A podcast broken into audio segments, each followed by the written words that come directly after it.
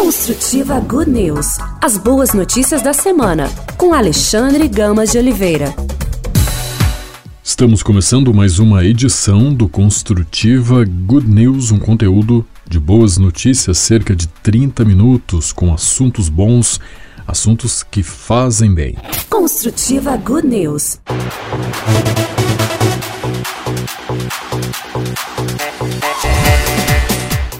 No último Construtiva Good News desse 2022, o primeiro assunto vai ser o dia certo para desmontar a árvore de Natal, uma reportagem da Alexia Saraiva para a House. Depois que passa o Natal, fica a dúvida: quando é a hora certa de desmontar a árvore e guardar as outras decorações natalinas? A tradição católica tem a resposta 6 de janeiro, data em que se celebra o Dia de Reis.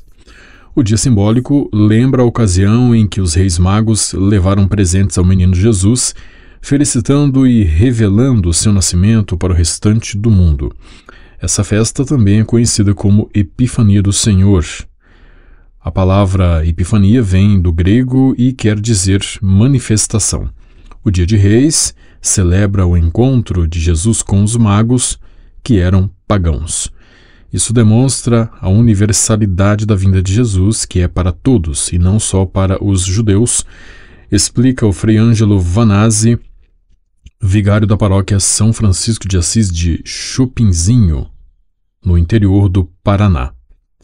Essa atitude dos magos mostra dignidade. Esses reis eram símbolo de pessoas que não tinham grandes poderes, mas tiveram esse discernimento.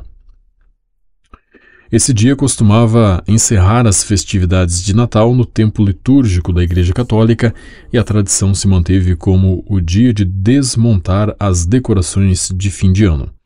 E se a tradição conta que os reis seguiram a estrela guia e encontraram o menino Jesus na noite do seu nascimento, porque a data é celebrada 12 dias depois do Natal. Essas são informações simbólicas e não históricas, explica Frei Adriano Freixo, vigário da paróquia Bom Jesus dos Perdões, no centro de Curitiba.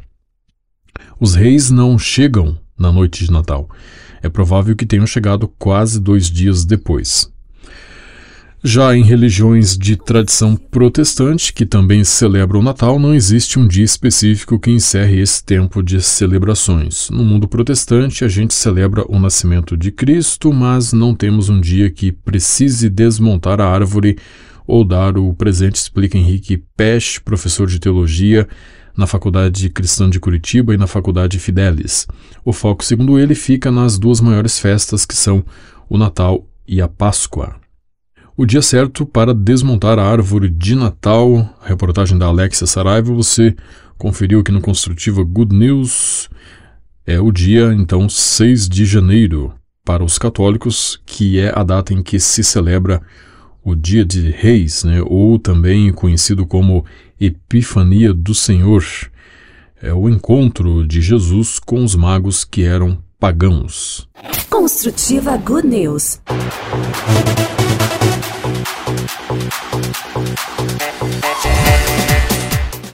Você está no Construtiva Good News, o nosso conteúdo de bons assuntos. O programa é gerado pela Rádio Construtiva e retransmitido pelas rádios parceiras pelo Brasil e você também ouve nos podcasts da Rádio Construtiva disponíveis em diversas plataformas de podcast. Você escolhe a sua preferida para ouvir. Pelé disse: Deus me deu o dom de saber jogar futebol. Quem foi melhor, Pelé ou Maradona? Em seus quase 10 anos de pontificado, o Papa ouviu e fez esta pergunta inúmeras vezes quando encontrou com brasileiros em suas audiências. A opinião de Francisco não conhecemos, mas sabemos do valor que o pontífice atribui ao esporte, assim como os seus antecessores que se encontraram com Pelé. Francisco não teve a ocasião, mas ganhou do rei em 21 de fevereiro de 2014 uma camiseta da seleção brasileira autografada com os dizeres: Para o Papa Francisco, com respeito e admiração, Edson Pelé. Na Alemanha, por ocasião da Jornada Mundial da Juventude, em 20 de agosto de 2005, Bento XVI recebeu Pelé por ter sido escolhido pela prefeitura como embaixador do evento. Parece que a gente está falando mais perto de Cristo quando é abençoado pelo Papa. Ele pegou nas minhas mãos e falou assim: O esporte é muito importante para o ser humano. Foi uma bênção maravilhosa, disse Pelé. Em seus 82 anos de vida, o rei ainda foi recebido por dois santos, São João Paulo II e São Paulo VI. O jornal Vaticano, L'Osservatore Romano, publicou em sua edição de 9 de julho de 2009 a seguinte declaração: Deus me deu o dom de saber jogar futebol, porque realmente é só um dom de Deus. Meu pai me ensinou a usá-lo, me ensinou a importância de estar sempre pronto e treinado, e que além de jogar bem, devia ser também um homem. De certos valores, tive ainda o privilégio de falar com três papas. Com efeito, me considero um homem muito abençoado porque pude encontrar e receber a bênção de Paulo VI, João Paulo II e Bento XVI. Daqueles encontros, guardo com prazer as fotografias que o Vaticano me enviou. Com esses três pontífices, pude falar da minha vida de Deus. Foram momentos muito importantes, para mim, que ficaram no coração, disse Pelé ao Vatican News, ao Vaticano, né, em certa ocasião. Essa reportagem é do, do Vatican News, relatando sobre a morte do rei Pelé, né, as ocasiões em que ele se encontrou com dois santos, Papa João Paulo II, Papa Paulo VI, também com Papa Bento XVI e encaminhou para o Papa Francisco uma recordação sua, né? A camisa da seleção brasileira autografada, ele não teve a oportunidade de conversar pessoalmente com o Papa Francisco. Construtiva Good News.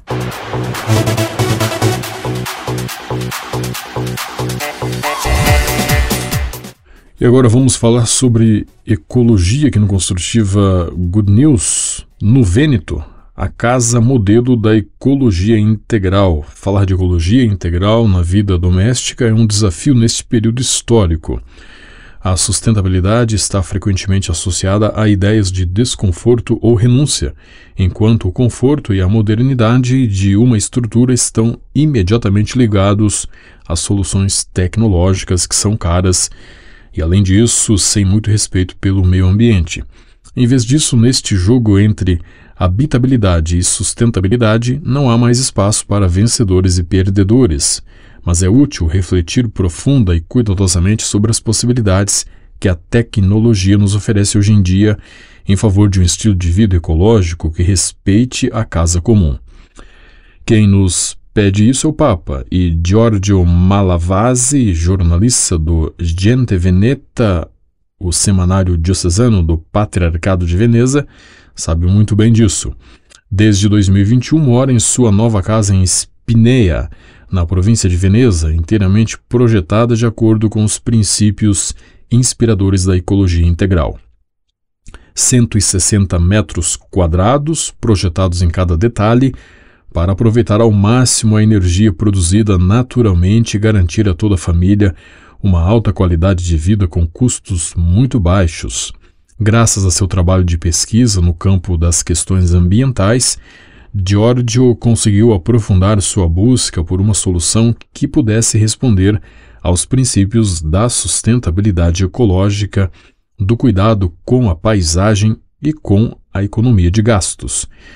Sua forte sensibilidade pela ecologia, amadurecida graças à leitura da encíclica Laudato Si, o levou a um projeto ambicioso que visava a completa autossuficiência energética, que poderíamos dizer foi quase alcançada.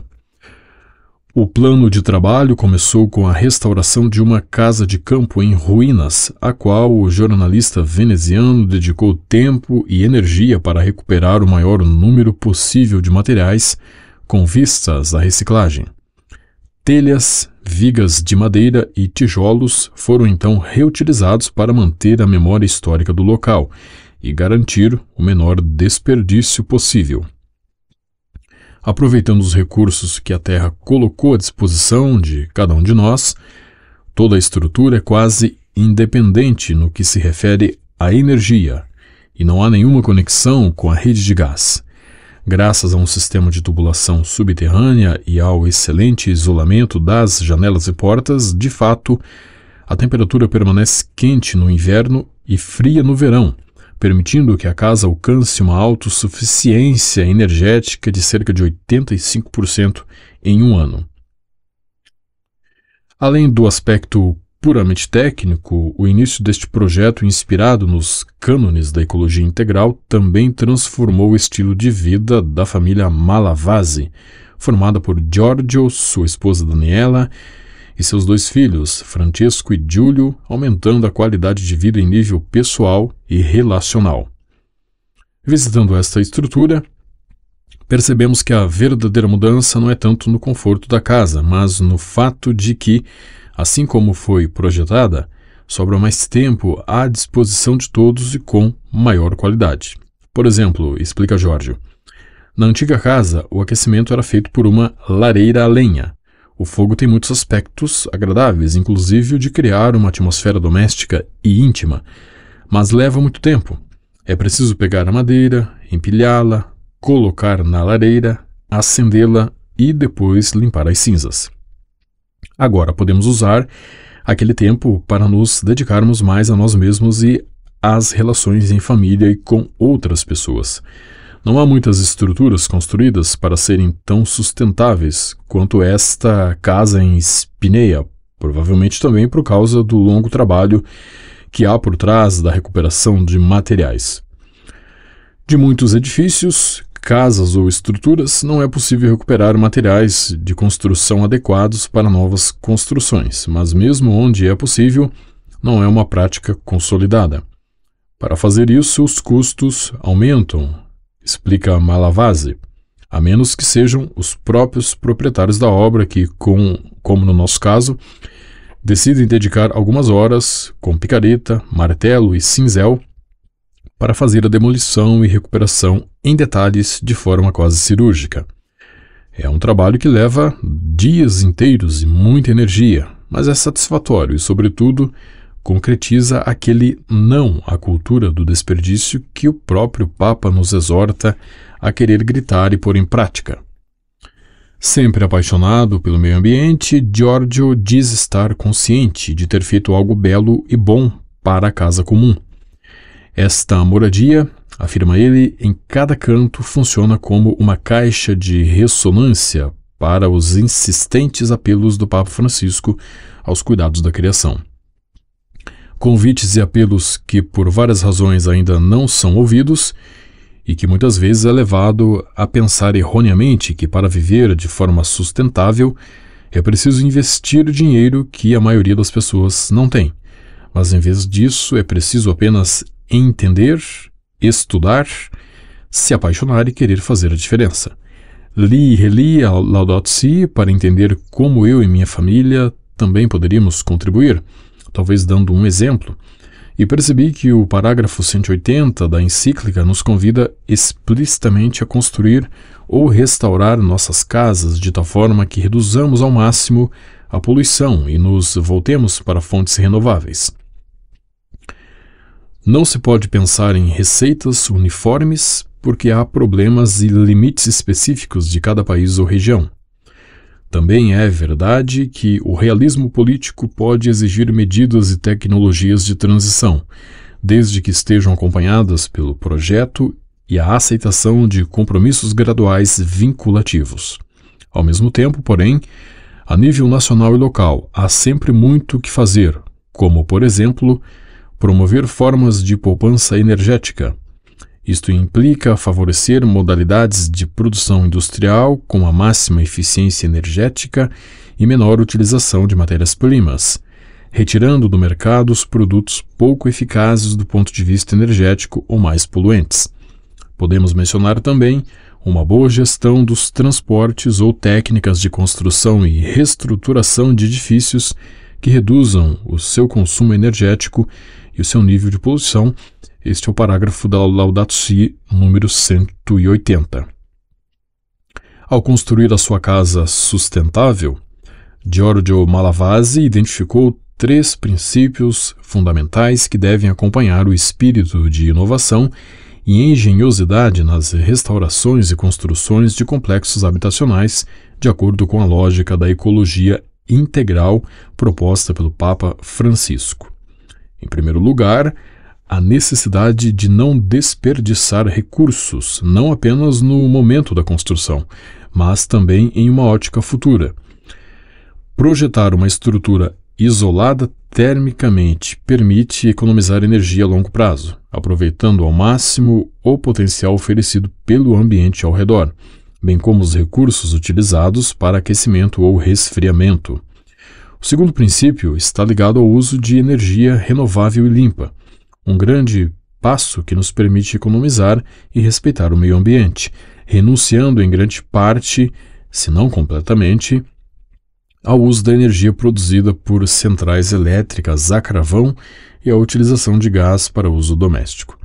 Em particular, o jornalista veneziano instalou na sua casa um sistema fotovoltaico e baterias para armazenar o excesso de energia a ser usado nos períodos de baixa produção.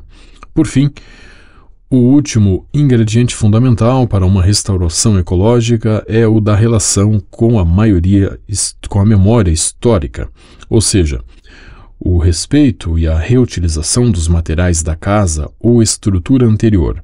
Isto não só economiza significativamente no custo de materiais de construção como telhas, vigas ou tijolos, mas cria uma, liga uma ligação entre o antigo e o novo, entre a modernidade e a identidade original daquele ambiente. Uma ecologia integral que não esquece suas raízes e sua história, mas as aprimora, extraindo delas algo novo e belo. O projeto de restauração foi feito pela arquiteta Denise Tegon em uma velha casa de campo dilapidada, da qual muitos materiais foram recuperados, incluindo vigas e tábuas, provavelmente do final do século XIX ou início do século XX, bem como as tábuas utilizadas mais tarde para o piso da varanda. Nas paredes foi aplicado um isolamento de 24 centímetros de fibra de madeira, enquanto no teto o isolamento, também feito de fibra de madeira, tem 30 centímetros de espessura. No topo do edifício foram instalados 27 painéis fotovoltaicos com uma potência total de 10 kW e o excedente de eletricidade para o uso imediato logo era armazenado regularmente em baterias de 16 kW. Por fim, a casa está equipada com um sistema geotérmico instalado a um metro de profundidade que explora a temperatura quase constante do subsolo entre 12 e 14 graus, dependendo da estação, e atua sobre um sistema de troca de ar. De fato, a, a casa, graças à energia geotérmica, é aquecida no inverno e resfriada no verão. Há sempre uma maneira, conclui Malavase, de fazer a mudança necessária para a sobrevivência do homem e do meio ambiente. A primeira, sem dúvida, é mudar a mentalidade, tornando-se promotores da conversão ecológica que passa por nossas mentes, por nossas atitudes, mas também por nossas mãos, pelo trabalho consciente. Aqui é a história então de Malavase, né, contribuindo com a ecologia integral. Giorgio Malavase, que é jornalista e editor-chefe da revista semanal Gente Veneta, conseguiu é, construir uma casa totalmente ecológica, né, com muito esforço, muito trabalho, muita paciência, muita dedicação e essa matéria aqui do Vatican News, escrita pela Aurora Simeonato, explica detalhadamente como foi feito e os pensamentos né, que se deve ter para seguir com essa ideia e colocar em prática o que nos pede o Papa Francisco em sua encíclica Laudato Si, o cuidado com o meio ambiente, fazendo cada um o que for possível que esteja ao seu alcance e mostrando também que não depende assim de muito investimento para realizar um projeto como esse. Construtiva Good News.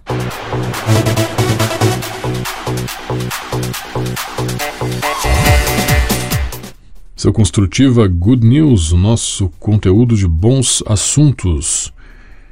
E agora a Natália Zimbrão traz aqui uma notícia sobre algo que acontece muito nesse momento que nós estamos acompanhando e vivendo, que é a virada do ano, né? Superstições de fim de ano são adultérios, segundo diz um exorcista e a Natália Zimbrão produziu essa matéria e nós vamos acompanhar e entender o porquê, segundo esse exorcista, as superstições de fim de ano são um adultério.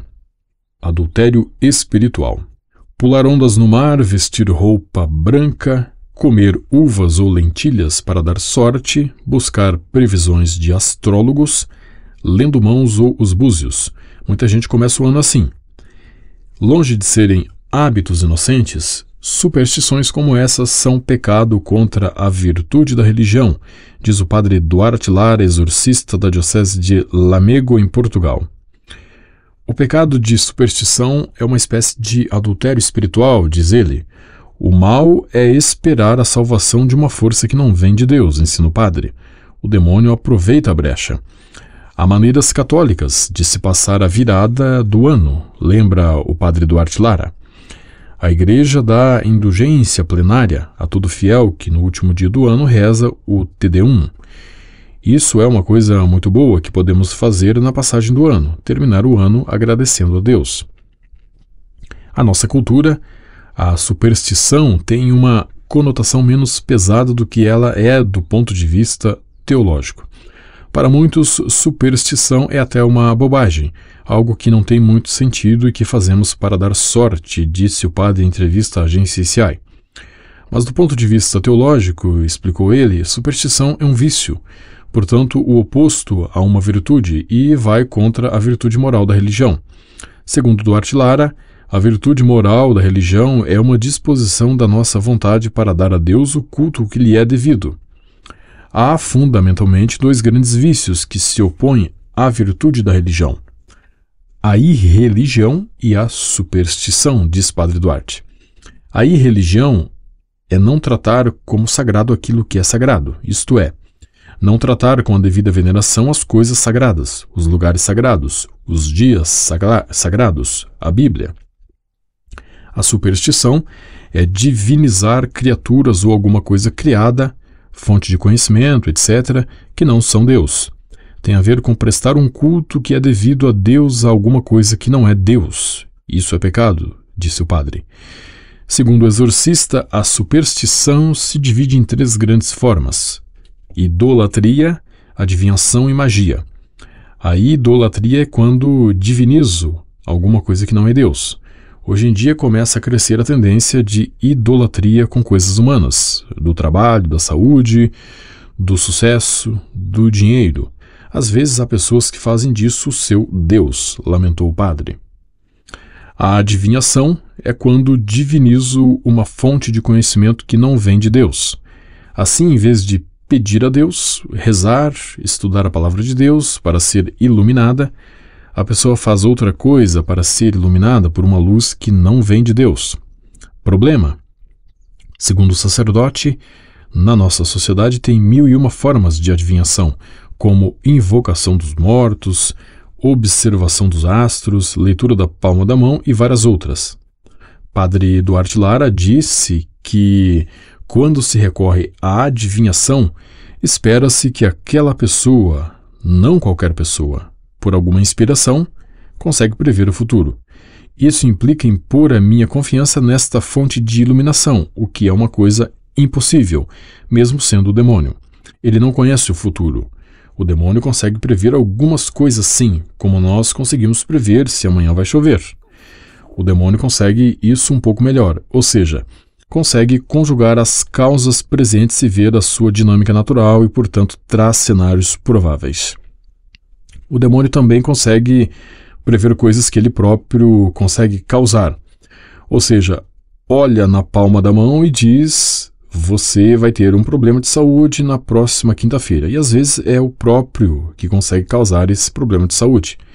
Aí também não é um grande adivinho, é uma espécie de truque, explica o padre. Sobre a magia, Padre Duarte Lara afirmou que é a mesma lógica da adivinhação, isto é, recorrer a alguma força criada para obter determinado efeito. Estou recorrendo a uma força que não é Deus e pedindo ajuda, basicamente para o bem ou para o mal, e nesse último caso é claramente mais pecado. A magia negra, além de ser pecado contra a virtude da religião, ainda é contrária à caridade e à justiça, afirmou o padre. O sacerdote então questionou o que leva uma pessoa a praticar uma superstição. Segundo ele, há quem acredita mesmo, pessoas que já fizeram em anos anteriores e acham que aquilo lhes deu sorte, são os convictos. Por outro lado, há pessoas que praticam como certa brincadeira e pensam que se calhar até dá sorte. As pessoas olham para o rito, o ato e parece bastante inócuo. Isso não faz mal a nada. O que perco? Não perco nada. Nada me melhor arriscar. Segundo o padre Lara, isso já é pecaminoso. É uma imprudência, significa que não tem claro em seu coração dar a Deus o que é de Deus. Além disso, há a questão do escândalo, porque estou incentivando os outros pelo meu comportamento. O padre disse ainda que algumas pessoas são até contra, mas fazem determinada superstição de fim de ano porque estão com os amigos e não querem ser os únicos a não fazer. Aí entra a virtude da fortaleza. É também um ato de covardia, afirmou o sacerdote. Segundo o padre Duarte Lara, a superstição é uma espécie de vírus. Quem come as uvas, pula as ondas, também lê o horóscopo. É tudo é todo um pacote, ou seja, sua disposição moral é de uma abertura a essas forças que se manifestam de muitas maneiras, não só no final do ano. Isso mostra uma fé fraca e pouco conhecimento da palavra de Deus. O sacerdote alertou que quando deixo de pôr minha esperança de salvação em Deus e estou colocando em outra força sobrenatural, isso é perigoso e o demônio aproveita essa minha abertura. Citou como exemplo o caso de uma jovem que se dizia católica, mas pouco praticante. Quando o pai dela morreu, ela procurou adivinhos para saber se ele estava bem. Esse tipo de curiosidade abre a porta. Foi uma fase da vida dela em que foi se envolvendo cada vez mais com o oculto. Primeiro com uma coisa que parecia boa, foi se envolvendo e depois foi preciso o exorcismo. Padre Duarte Lara afirmou que Nesta época da virada do ano, as pessoas normalmente desejam às outras aquilo que consideram necessário para a felicidade, como saúde, paz, amor, presença da família, dos amigos. Isso manifesta o que trazemos no coração, qual ideia temos de felicidade, disse o padre. Segundo ele, são coisas muito boas, mas não o mais importante.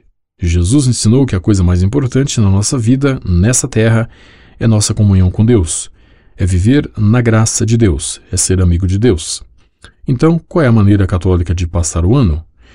Querido irmão, um 2023 cheio da palavra e do amor de Deus.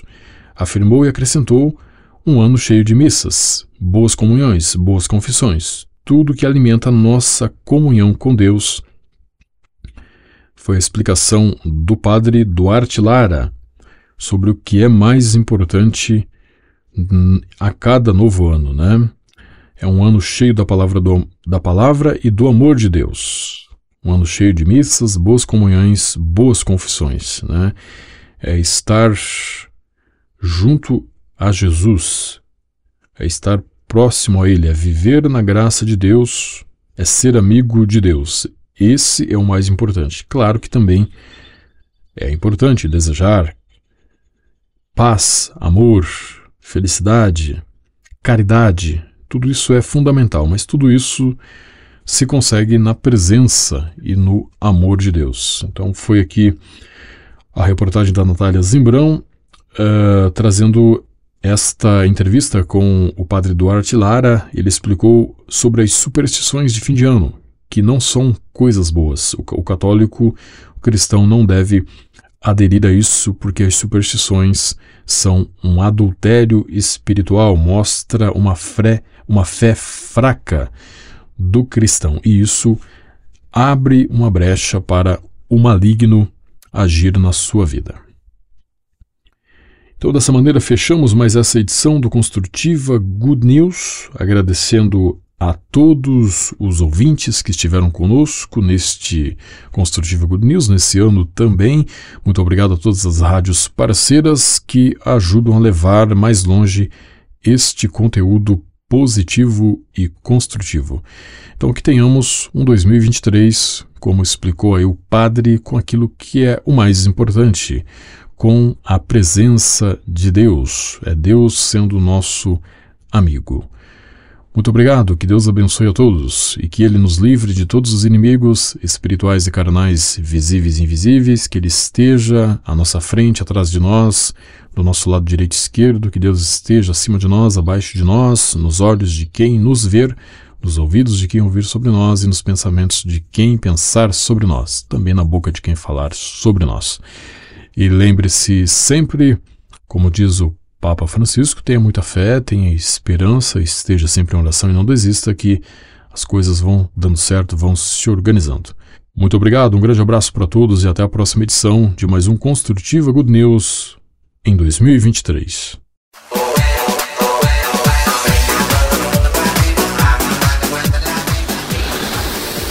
Construtiva Good News. As boas notícias da semana com Alexandre Gamas de Oliveira.